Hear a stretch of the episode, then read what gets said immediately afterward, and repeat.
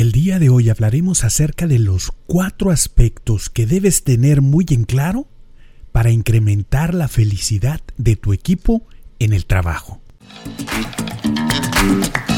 Estás escuchando Emotional Paycheck con el doctor Jaime Leal, un podcast dirigido a líderes de equipo y profesionales de la gestión de talento. Retén talento en la empresa. Incrementa la productividad y las ventas un espacio para incrementar el pago emocional de tus colaboradores. ¿Listo? ¡Comenzamos! Bienvenidos amigos a este podcast número 13 en el cual estaremos compartiendo cuáles son aquellas cuatro cosas que debes de mantener muy claras para poder motivar a tu equipo y ayudarlos a conectar con la felicidad en el trabajo. Y recordemos que cuando hablamos de felicidad, estamos hablando de bienestar. ¿Verdad? Porque, pues bueno, todos los embajadores del salario emocional que han cursado eh, la certificación o los cursos que impartimos en el Instituto Canadiense de Pago Emocional, saben que hay una diferencia clara entre pago emocional, o entre, perdón, entre bienestar y felicidad. Hay una diferencia muy, muy clara. Pero cuando hablamos de felicidad eh, en este programa, pues eh, de alguna manera lo hacemos de manera indistinta con el término de bienestar. Pero ya cuando entramos en detalle, debemos de reconocer que hay una diferencia clara entre bienestar y felicidad. La felicidad es muy difícil de medir, pero el bienestar sí se puede medir y está comprobado científicamente por medio de estudios. Entonces, de alguna manera, eh, es mejor trabajar con bienestar que con felicidad porque es un poco más tangible, o mucho más tangible. Pero ¿cuáles son aquellos cuatro aspectos que tú tienes que tener claros como líder de tu equipo de trabajo para poder ayudar a tu equipo a conectar con la felicidad o el bienestar dentro del entorno laboral. Porque ya sabemos que los equipos más felices, los equipos con mayor bienestar dentro del mundo laboral, son mucho más exitosos. Hoy en día felicidad se escribe con signo de pesos y diría yo con signo de dólar, ¿verdad? ¿Por qué? Porque felicidad no porque esté a la venta, sino porque sabemos que los equipos felices son mucho más efectivos. Y precisamente en eso se basa todo el modelo educativo del Emotional Paycheck Institute of Canada, donde impartimos certificaciones para líderes como tú, para que mejoren sus habilidades e incrementen el salario o el pago emocional de sus colaboradores en su equipo de trabajo, por cierto, con presupuesto cero, porque no es necesario aumentar el gasto económico para incrementar el pago emocional. Pero ¿cuáles son esos cuatro aspectos? Vamos a hablar, de acuerdo a una investigación de la Universidad de Berkeley, eh, se descubre algo que en realidad ya sabíamos, más bien se comprueba algo que en realidad ya sabemos desde hace tiempo. Uno de los aspectos más importantes para que tú te puedas sentir motivado y enganchado, engagement, que incrementes el engagement dentro del entorno laboral, es tener un sentido de propósito. Es decir, saber en dónde impacta o cuál es el sentido o cuál es el propósito, cuál es el fin de lo que tú haces en tu ambiente de trabajo, en tu día a día. Es decir, tú estás trabajando, bueno, ¿para qué estás trabajando? Estás haciendo algo y eso en qué impacta. ¿Cuál es el propósito? Si tú no lo tienes claro, pues mucho menos tu equipo de trabajo, ¿verdad? Y mucho menos les vas a poder eh, de alguna manera eh, guiar para o ayudar a encontrar cuál es ese propósito. Recuerda que desgraciadamente en la escuela no se nos enseñan estos conceptos. Es decir, cuando llegan las personas a trabajar al entorno laboral profesional, hoy en día aún llegan de alguna manera eh, analfabetas en términos de felicidad, de, de propósito, de sentido, de resiliencia. Son herramientas que desgraciadamente no se enseñan con mucha frecuencia, o diría yo que se enseñan con muy poca frecuencia. Hay muy pocas escuelas que verdaderamente tocan en estos temas y la mayoría que lo hace lo hace de manera muy superficial. Entonces, cuando recibimos personas dentro de nuestro entorno laboral, y, precisamente de eso vamos a hacer un podcast más adelante, pues eh, tenemos que hablar de la escuela, perdón, de la empresa como una escuela de adultos, ¿verdad? y es un tema importante que, debemos de considerar. Cuando tú estás recibiendo personas en tu empresa, en tu equipo de trabajo, en gran medida tú también eres parte de una, de una eh, etapa educativa de las personas dentro de tu organización. Y, y, si no estás muy convencido de este tema o si quieres explorar más o simplemente quieres retarte a pensar más sobre por qué es que la escuela es, eh, perdón, por qué es que la empresa es la escuela de los adultos, profesionales, pues bien, te, invito a que sigas escuchando, te suscribas al podcast, porque en un próximo podcast tocaremos ese tema. Bien, lo primero, punto número uno, tienes que tener claro como líder cuál es el propósito, no solamente el tuyo, sino el propósito de lo que haces eh, la empresa y de lo que hacen las personas que están en tu equipo de trabajo. Oye, tienes gente en el departamento de ventas. Bueno, ¿Qué, es lo que hace el departamento de ventas? A lo mejor de manera muy sencilla vas a decir, pues bueno, venden los productos. Sí, pero ¿eso qué? ¿Eso para qué sirve? ¿En qué impacta? Porque cualquier vendedor te va a decir que, bueno, pues su misión es vender. Muy sencillo. Pero de alguna manera, si ellos saben más allá, ¿cuál es el propósito?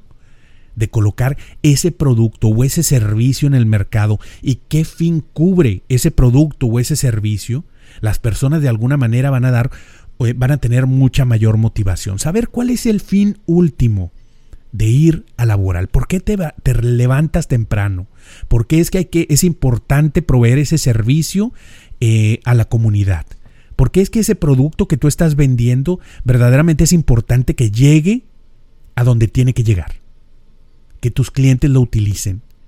Porque ese servicio es importante para que tus clientes lo disfruten. ¿Qué es lo que tiene que pasar? ¿Por qué es tan importante? Ese es el propósito. El propósito no solamente se trata de a nivel personal, que por supuesto también es importante, pero también a nivel empresarial, cuál es el propósito de cada una de las tareas, los productos que hay en la organización y cada uno de los puestos dentro de la organización. Las empresas que tienen claro el propósito que sirven han mostrado un incremento en la productividad y una reducción en el ausentismo. Interesante. Gran parte de las empresas que eh, pertenecen al Great Place to Work también se enfocan en encontrar cuál es el propósito y comunicarlo eficientemente a las personas en la organización. ¿Quieres seguir ayudando a tu equipo? Ahí te va el segundo punto. El segundo punto es llamado engagement o compromiso de alguna manera, compromiso. ¿Qué tanto las personas verdaderamente disfrutan el trabajo? ¿Qué tanto verdaderamente tú eh, inviertes en el proceso de onboarding? Es decir, cuando estás en el proceso de inducción de una persona al entorno laboral en donde tú estás. Eres de esas empresas que solamente contratan a la persona, llegan, le dicen, mira, aquí está tu escritorio y ahí encuentra qué hacer. Luego platicamos y la persona se encuentra pues con no, no sé ni qué hacer, ¿verdad? Ahí estoy. Se presenta sola con las demás personas y empieza a leer un poco, a instruirse para ver cómo puede participar y los primeros dos o tres días no hace casi nada. O eres una empresa que verdaderamente tiene bien desarrollado un programa de inducción que permita que la persona genere una conexión rápidamente con el entorno laboral en el que se va a estar desempeñando. Revisa eso. Revisa cómo recibes a los nuevos elementos, cómo es que generas una eh, conexión entre lo que ellos hacen y lo que hacen otros departamentos. Fíjate cómo está conectado con el primero. El primero fue propósito. Entonces, cuando tú conoces el propósito de lo que haces, conoces el propósito del producto o servicio que ofreces, qué propósito cumple en la comunidad, en la sociedad, en el mundo, pero también conoces el propósito de tu trabajo, muy natural, de forma muy natural vas a cumplir con este segundo punto. ¿Por qué? Porque te sientes comprometido y parte de la, conexión interdepartamental. Donde, oye, pues yo estoy en producción y mi misión es producir eh, productos de alta calidad que puedan ser colocados y presentados por los departamentos de venta comercial y almacén eh, de manera efectiva ante los clientes y ya hay una relación, hay un compromiso, hay una conexión. Y cuando yo entiendo que soy parte de una, un sistema, genero compromiso. Ahí está el punto número dos. Y de alguna manera muy natural, ¿verdad? Primero propósito que el propósito nos lleva a sentir compromiso. Y las empresas que logran desarrollar este compromiso, sin duda alguna, reduce la rotación de personal, reduce el ausentismo, reduce lo que se le llama incapacidad o leave of absence, ¿verdad? Cuando las personas se reportan enfermas, no sé cómo le digan en tu país, las personas se reportan enfermas y no pueden ir a trabajar, que casualmente es mucho en viernes y en lunes, ¿verdad? Que en realidad es un mensaje que nosotros sabemos que la mayoría les está, diciendo, pues no quiero ir a trabajar, no me gusta ir a trabajar, por eso lo acomodan en lunes o en viernes para tomarse más días de descanso. Entonces eso se reduce si tú logras más compromiso.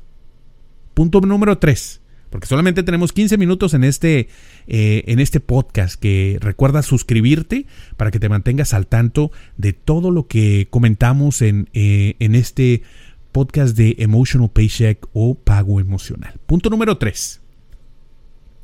Ayudar, a facilitar, desarrollar la resiliencia. La resiliencia es la habilidad para adaptarte, manejar, y productivamente aprender de los errores, los desacuerdos, eh, las caídas, los tropiezos. La resiliencia no quiere decir eh, prevenir las dificultades, sino que una vez que se presentaron, que sabemos que por más que busquemos prevenir alguna eh, contrariedad se nos va a presentar, pero ¿cómo la manejas? ¿Qué tanta habilidad tienes para verdaderamente poder sobreponerte a eso?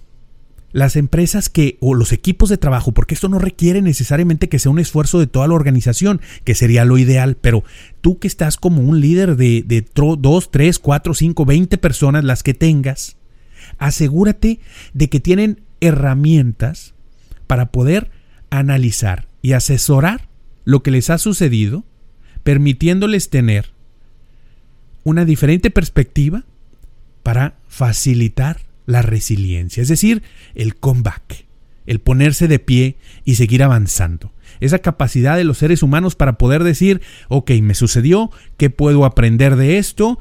Vamos a seguir hacia adelante. Pero ¿qué pasa? Que muchas veces el mismo líder se convierte en un terrorista del pago emocional, como lo decimos en las certificaciones, y termina diciendo, tú lo hiciste mal, porque lo hiciste mal, acuérdate de ayer que lo hiciste mal y eres, eh, eres esto o eres lo otro, y les empiezan a decir cosas a, a los colaboradores, insultándolos y recordando y reforzando lo que salió mal, cuando en realidad se trata de sí, muy bien, bueno, pues si tienes que reprender y decir, pues hazlo una vez, pero a partir de ahí, enfócate en cómo vas a reencuadrar esta situación que ya sucedió, ya se dio, ya no hay manera, como dice el dicho, palo dado ni Dios lo quita. Ya no hay forma de moverse para un lado, para otro lado, ¿verdad? Y entonces, ¿qué vas a aprender de ahí? ¿Qué vamos a hacer para prevenir que esto se repita en el futuro? Palabra clave, futuro. ¿Y cuál es el primer paso que vamos a dar para eh, salir de esta situación?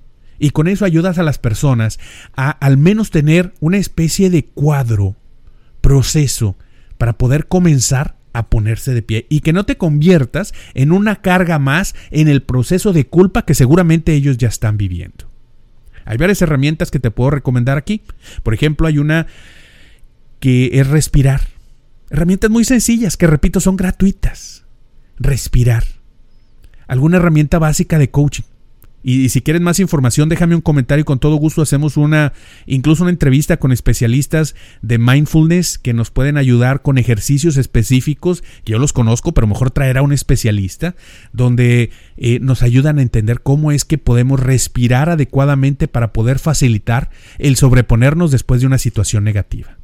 Otro, herramientas de coaching para tener posiciones perceptuales diferentes, ver las cosas con distinto ángulo, para no hacerlo muy, muy técnico, para ver las cosas desde otra perspectiva y poder sobreponernos a la situación.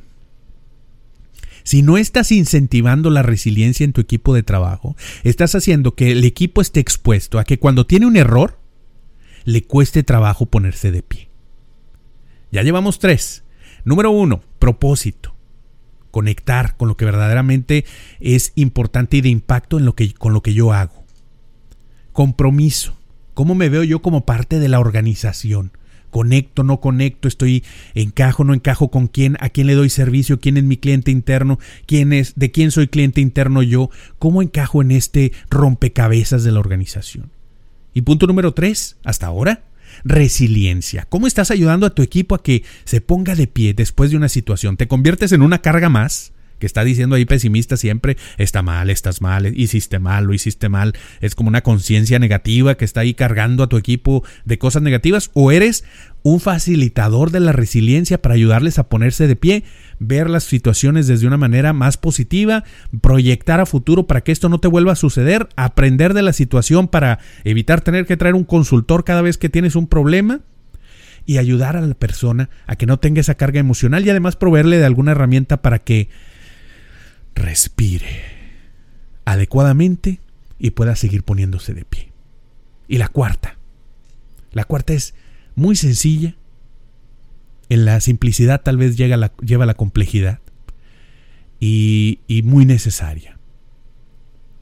Que es kindness. El tener gratitud, vamos a llamarle. O eh, eh, ser agradable Estoy buscando una traducción específica para kindness. Si la tienes por ahí, ponme un comentario.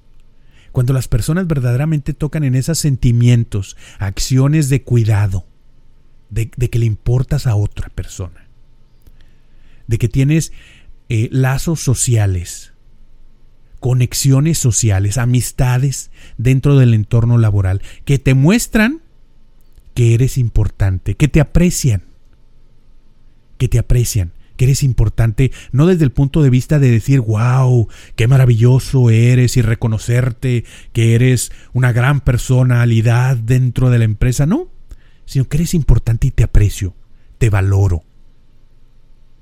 Eres importante para mí. ¿Hace cuánto que no construyes esos lazos de conexiones o facilitas esos lazos de conexión donde permites a las personas dentro del entorno laboral de tu equipo de trabajo que verdaderamente se sientan importante. Eso ayuda a que comiences a construir uno de los aspectos cruciales para poder tener un buen liderazgo, que es confianza. Tú no vas a tener confianza en alguien para quien no eres importante. Porque la confianza precisamente es ese proceso en el cual yo sé que a pesar de que tú tienes la posibilidad de hacerme daño, no lo vas a hacer. Yo confío en ti. Te he dicho algo que si tú lo, lo, pudieras utilizar en contra mía, pero yo sé que no lo vas a hacer, por eso confío en ti. Eso es, se logra por medio de promover el hecho de que a las personas dentro de tu equipo de trabajo les importas. Los equipos de trabajo que cuentan con estos cuatro aspectos muestran mucho más alto grado de felicidad o bienestar en el trabajo. Y con ello, muchos mejores resultados, financieramente hablando, para la organización. Cuando la persona sabe cuál es el propósito de lo que hace, está comprometida con su trabajo, tiene la capacidad de ponerse de pie, de pie después de que algo sale mal, y sabe que es importante para otros, se vuelve verdaderamente alguien imparable. Yo soy el doctor Jaime Leal y te agradezco mucho que hayas escuchado este podcast. Nos vemos en el próximo episodio. Recuerda suscribirte y te deseo un día con un muy alto, pero muy muy alto salario emocional.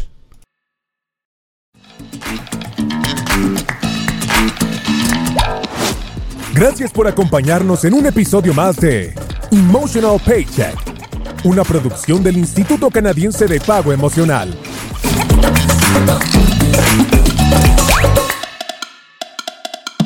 Suscríbete, da clic en me gusta y compártelo en tus redes sociales. Emotional Paycheck Institute of Canada.